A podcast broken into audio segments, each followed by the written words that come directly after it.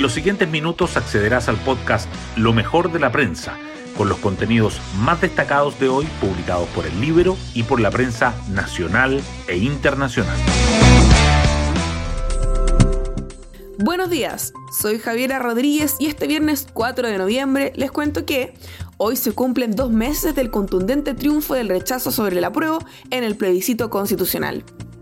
Y precisamente los partidos retoman el diálogo para definir aspectos de un nuevo proceso, pero sin fecha clara. Dos rostros del apruebo han enfrentado disímiles realidades. Mientras la diputada Carol Cariola no logró llegar a la presidencia de la Cámara, el exministro Nicolás Eizaguirre es la carta del gobierno para liderar el BID.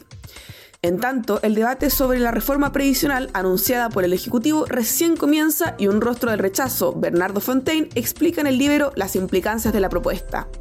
Podemos terminar todos en manos del Estado, y para dejar las diferencias de lado, al menos unas horas, recuerden que hoy comienza la Teletón. Las portadas del día. La reforma previsional se mantiene como el tema más sobresaliente en las primeras páginas, aunque solo el Mercurio le dedica su titular principal. Oposición pide dividir el proyecto separando el alza a la pensión garantizada universal de los cambios al sistema. La tercera destaca que Marcel afirma que la reforma recuperaría recursos de los retiros de AFP en entre 7 y 10 años. Diario Financiero resalta el ahorro voluntario que se acabaría con la reforma, cuenta 2 y depósitos convenidos, así como las entrevistas a la subsecretaria de Hacienda, Claudia Sangüesa, y el subsecretario de Previsión Social, Cristian Larraín. La tercera, en tanto, abre con la información de que la inversión aprobada por la autoridad ambiental cae 32% a octubre y el número de proyectos es el menor desde 2017. Y Diario Financiero titula que venta de Soprole está en la recta final.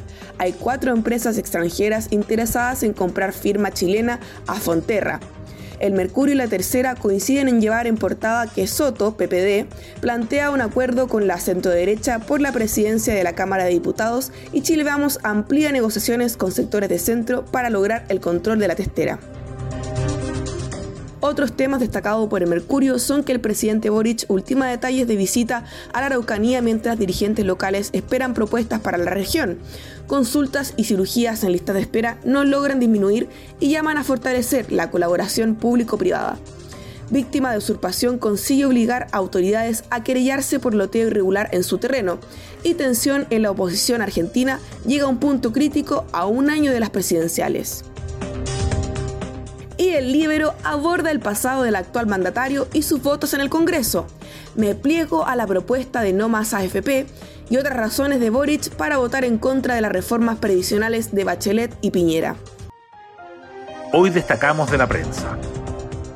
Oposición pide dividir reforma previsional separando el alza de la PGU de los cambios al sistema. Diputados de Chile Vamos, Partido de la Gente y republicanos empujan esta posibilidad, pero el oficialismo cuestiona la idea. Chile Vamos amplía negociaciones con sectores de centro para lograr el control de la Cámara. Luego de que el Partido Comunista bajara la candidatura de Carol Cariola, la derecha se reunió con el PDG y la DC. También esperaba invitar a parlamentarios del Partido Radical.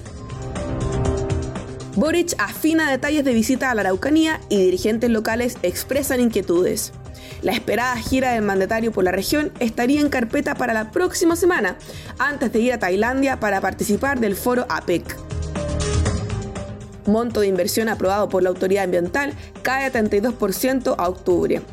El sistema de evaluación de impacto ambiental ha dado visto bueno a 309 proyectos que suman 12.545 millones de dólares en los primeros 10 meses de 2022 contra las 391 iniciativas por 18.359 millones de dólares autorizadas en igual lapso de 2021.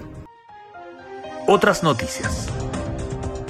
Diálogo constitucional, partidos retoman negociación con disímiles propuestas para comisión que velará por bases.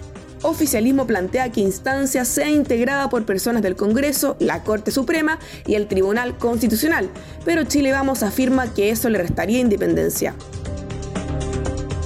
Salud. Caen los tiempos de atención, pero no las prestaciones en lista de espera. A septiembre estaban retrasadas 2,1 millones de consultas y 328 mil cirugías, aunque mediana de espera bajó de 52 a 83 días respectivamente.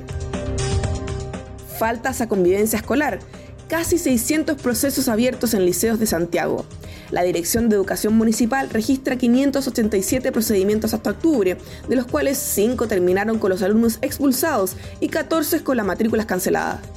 En total, 174 estudiantes han sido sancionados. Y nos vamos con el postre del día. La Teletón busca cautivar a los más jóvenes con programa alternativo. Digiton es el nombre del espacio que ofrecerá eSport, música y contenidos del espacio televisivo. Se podrá ver por la aplicación Twitch desde las 20-30 horas de hoy, 90 minutos antes que la transmisión en señal abierta, que parte a las 22 horas. Bueno, yo me despido, espero que tengan un excelente viernes y nos volvemos a encontrar la próxima semana en lo mejor de la prensa.